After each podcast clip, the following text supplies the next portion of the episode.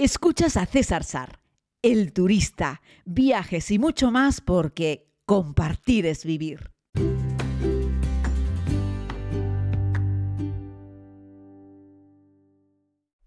Hola, hola, querida comunidad. Hoy les propongo que hablemos un poco sobre viajes monotemáticos, viajes monográficos, algunos son viajes de autor. Durante estos dos años pasados, cuando he hecho viajes con la comunidad, son viajes de autor vamos con el autor de la serie, que en este caso soy yo, el turista, y en la mayoría de los casos hemos viajado a lugares que yo he filmado en la serie, les he podido hablar un poco de cómo eran las grabaciones, hemos podido ver vídeos también de cosas que se filmaron en el mismo sitio que estamos visitando. Yo no hago de guía, pero sí acompaño al grupo y es un viaje exclusivo, monotemático y un viaje de autor. Pero hay otros muchos viajes monotemáticos en el mundo, seguro que algunos ya los conoceréis, otros igual los vais a descubrir ahora. Aunque no seáis muy fans de ninguna de estas cosas en concreto, es posible que alguna vez en vuestra vida os pueda interesar participar en alguno de estos viajes eh, monotemáticos. Los más famosos, podríamos decir, o los que es más probable que le gusten a todos son los viajes gastronómicos. Se trata de explorar la gastronomía de una región específica o de un país, degustar platos locales auténticos, puedes participar en clases de cocina tradicional, Puedes ir acompañado por un cocinero o un experto en materias primas, visita los mercados locales, vas a restaurantes, no tienen por qué ser los más caros, pero sí buenos lugares donde comer la comida del sitio. Y es un viaje que se basa fundamentalmente en disfrutar de la materia prima del sitio, preparada, eh, cocinada como en el lugar. Y bueno, es un viaje para comer. Tienes otros muy parecidos que son para beber, que son los viajes de las rutas del vino, que hay muchos no solo en España, sino tenemos rutas del vino en Sudáfrica, en Australia, en Nueva Zelanda, en Francia, en Italia, tenemos rutas del vino en California, en muchos países en los que se produce vino, en Chile hay rutas del vino muy buenas y te las recomiendo. Y hay gente que viaja específicamente para esto. Toma un avión pues para comer o para beber o para ambas cosas. Viajes eh, monográficos también los hay muchos de astronomía aficionados a la astronomía, pues que hacen viajes para observar eclipses solares, lunares, avistamientos de estrellas fugaces, eh, puedes visitar observatorios, asistir a charlas de expertos astrónomos. Eh, te doy un dato. En Canarias, donde yo vivo, cada año hay 300.000 personas que viajan para ver el cielo, para hacer algún viaje astronómico. Y es muy interesante. 300.000, no está mal. Ojo, Canarias recibe 16 millones, 300.000 son personas que vienen solamente para observar el cielo. Hay viajes también para las personas que quieren observar aves. La ornitología es algo que mueve muchísimas personas que quieren poder observar especies raras, aves exóticas en su hábitat natural y hay muchos destinos pues que tienen reservas naturales, humedales, parques nacionales, un buen sitio al que va mucha gente es cualquier punto del Amazonas, cualquier punto, por ejemplo, de Nicaragua, de Costa Rica, eh, Guatemala. Hay muchos lugares así a los que la gente acude para poder ver aves. Yo que sé también, hay mucha gente que va a ver aves a Madagascar, a otros puntos de Asia. Viajes de arte y cultura que se enfocan en explorar pues expresiones artísticas y culturales de la religión de cualquier tipo. Hay gente que va a ver tesoros en iglesias, por ejemplo, museos específicos, galerías de arte o personas que hacen viajes eh, pues para mm, disfrutar del buen teatro, de la danza o de los musicales o de algún tipo de artista local, pero es gente que toma un avión es profeso para eso, ya sea un viaje corto de dos, tres días porque van a uno o dos conciertos o porque van a una ciudad que tiene para ellos un interés artístico, cultural específico y quieren empaparse lo más posible de esto. Eh, hay viajes de ecoturismo que son para personas que tienen un interés eh, para promover prácticas sostenibles, respetuosas con el medio ambiente. Pueden realizar pues, caminatas, bucear en arrecifes, pero todo siempre desde un punto de vista del máximo respeto y conservación del entorno natural. También pueden ir a recibir charlas, aprender o incluso a darlas. Hay viajes de arqueología para los apasionados de la historia antigua. Eh, por supuesto, en lugares, yo que sé, Egipto es el primero que se nos viene a la mente, pero hay gente que va a Camboya solamente por disfrutar de Angkor Wat y visitar ruinas, yacimientos arqueológicos, sitios históricos. Algunos son viajes arqueológicos a lugares muy conocidos y otros a ruinas no nada famosas, pero que ahí están y que están perfectamente catalogadas o que están descritas como patrimonio de la humanidad Y hay gente que le gusta mucho esto, pues ver, yo qué sé, la evolución de los mayas a lo largo de los años y van por diferentes yacimientos arqueológicos mayas en distintos puntos. Evidentemente los mayas no estaban solamente en México, los podemos encontrar, encontrar también más hacia el sur, más hacia Centroamérica. Y bueno, hay gente que le interesa mucho esto. Viajes que se han puesto también muy de moda son los relacionados con el cine, con la televisión, con alguna película en concreta, con algún lugar de filmación, con series de televisión. Y bueno, pues de esos encuentras muchos, por ejemplo, en Nueva York, pero también en Londres o en todas las zonas relacionadas con Hollywood. Por ejemplo, en California se pueden visitar los estudios de Hollywood. Hay gente que va a lugares emblemáticos de películas, lugares destacados, e intentan hacer experiencias parecidas a las que sale en alguna de las películas. Eh, ¿Qué más? Viajes de deportes extremos, para los que les gusta, bueno, a mí también me gusta el paracaidismo, o la espeleología, o la escalada en roca, o el descenso por aguas bravas, el rafting, eh, el rappel, ahí hay un montón de viajes que son específicos. Vas a Pakistán a subir una montaña, básicamente. O vas a, no sé, eh, o algún lugar en alguna isla en el Pacífico para practicar surf. O vas a Nueva Zelanda concretamente para hacer paracaidismo. Y son viajes específicos. Otros que son muy chulos, muy divertidos, son los viajes de fotografía. Vas con un profesional de la fotografía que te suele enseñar cosas, trucos, de street photography, de fotografía de la calle en, las ciudades, o de fotografía de paisaje. Pero también hay viajes fotográficos en los cuales haces un curso en interiores para fotografía de producto, fotografía con modelos. Y bueno, eh, también hay fotografía, yo qué sé, salvaje o de eventos culturales. Hay cursos de fotografía de cualquier cosa y son viajes enfocados a hacer fotografía durante el viaje. Eh, viajes también en búsqueda de auroras boreales, específicamente de auroras boreales. Luego hablaremos también de otros viajes con respecto a la naturaleza o a fenómenos meteorológicos, pero hay mucha gente que va al Círculo Polar Ártico, a Islandia, Noruega, Canadá, en busca exclusivamente de auroras boreales. Otros viajes monotemáticos, son los viajes de yoga y de meditación. Cada día hay más personas que los, que los buscan, los encuentran en muchos lugares del mundo, pero por ejemplo en India hay un montón de lugares en los que se pueden hacer retiros de yoga.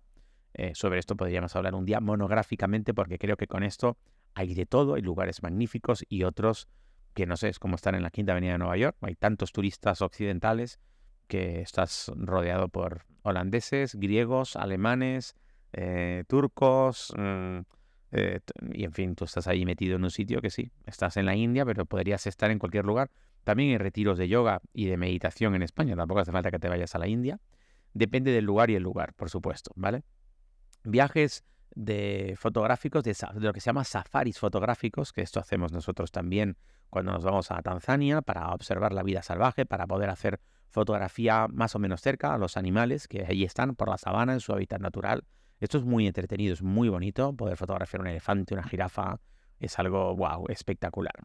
Hay, a la gente que le gustan las motos, también hay viajes en moto, tanto de, mm, de motociclismo, eh, por carretera hasta ya por tierra, a rutas enormes que atraviesan, yo que sé, India de un lado a otro, por paisajes que son desafiantes, por rutas panorámicas. Hay viajes en moto para todos los gustos. Una Harley Davidson, Ruta 66 Estados Unidos, también puede ser otra. Hay viajes de voluntariado de personas que aprovechan sus vacaciones para dedicar su tiempo a proyectos de conservación o de ayuda humanitaria o para educar a las comunidades locales es turismo monotemático de voluntariado, también es muy interesante.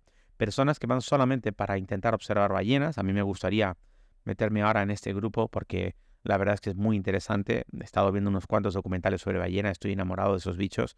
Son unos mamíferos marinos increíbles, los he podido ver un par de veces, pero me gustaría verlos más en diferentes lugares del mundo. Les hablaba antes de las auroras boreales, pero también hay viajes de exploración submarina, de buceadores, de entusiastas del buceo, que les gusta bucear en arrecifes de coral, pero también les gusta ir a ver naufragios, a ver pecios, la vida marina bajo el agua, en diferentes lugares. Hay muchos lugares en el mundo en los que hacer inmersiones fantásticas. También hay gente que hace viajes de idiomas para inmersión lingüística, para aprender un idioma eh, o para aprender idiomas del pasado. Eh, también hay viajes de peregrinación religiosa. En España recibimos muchos, pero también en España me refiero a la gente que viene, por ejemplo, a Santiago de Compostela, pero la gente que va a Varanasi en la India, o que van a Jerusalén en Israel, o que van a la Meca en Arabia Saudí. Hay muchos viajes de peregrinación religiosa en el mundo, a Fátima, Y bueno, son viajes muy interesantes.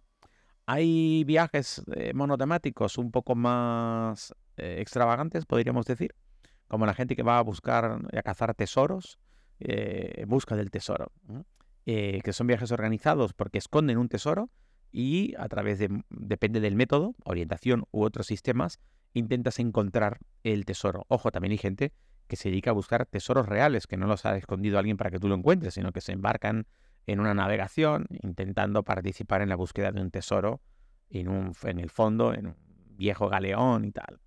Eh, viaje de rastreo de ovnis para los, los entusiastas de la vida más allá de, eh, nuestra atmósfera em, y para rastrear posibles avistamientos o objetos voladores o restos de lo que podrían ser naves o actividades extraterrestres dentro del propio planeta.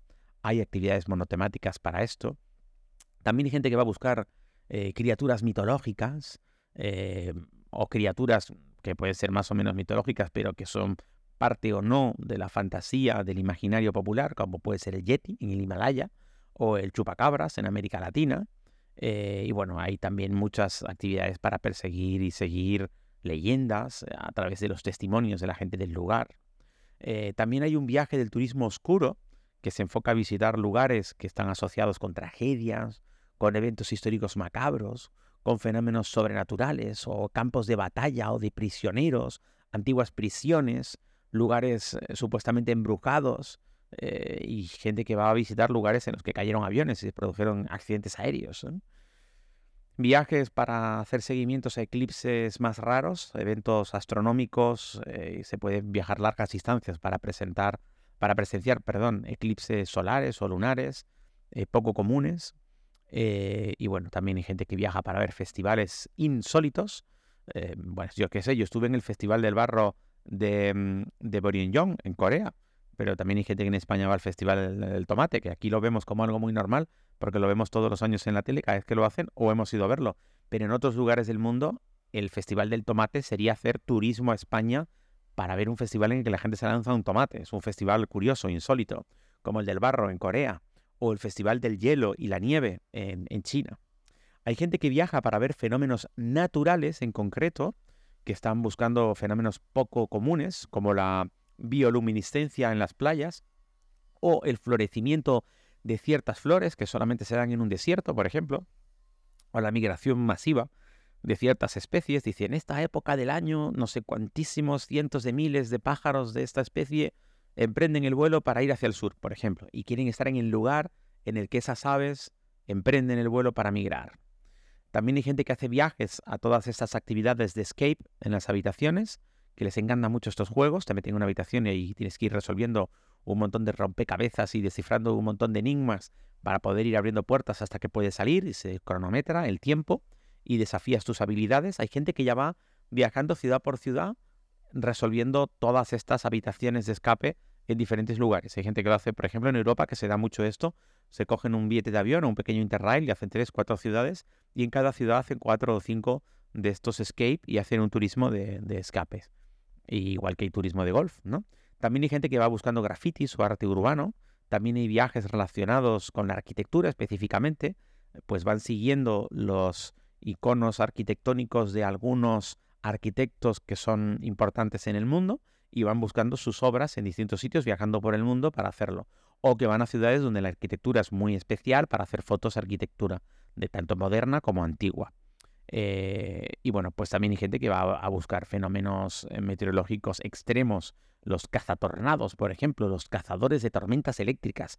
Esto se da mucho en Estados Unidos. ¿eh? Hay bastante gente que organiza viajes para intentar acercarte lo más posible a un tornado o vivir en medio de Texas intensamente metido en un vehículo, una tormenta eléctrica. Esto lo viví yo hace unos años y no lo busqué voluntariamente, sino que me pilló y me acojoné mucho. La verdad es que sí. Bueno, espero haberte dado ideas para, no sé, hacer algún viaje de estos monotemáticos raros especiales, diferentes, curiosos. Ahí, como veis, para todos los gustos. Un abrazo muy grande, querida comunidad, y nos escuchamos mañana. Gracias por escuchar este podcast. Puedes suscribirte si aún no lo has hecho. Aquí mismo, donde estás escuchando. Además, puedes ver más contenidos en YouTube, Instagram y Facebook. Búscalo como César Sar. Es todo gratis porque compartir es vivir.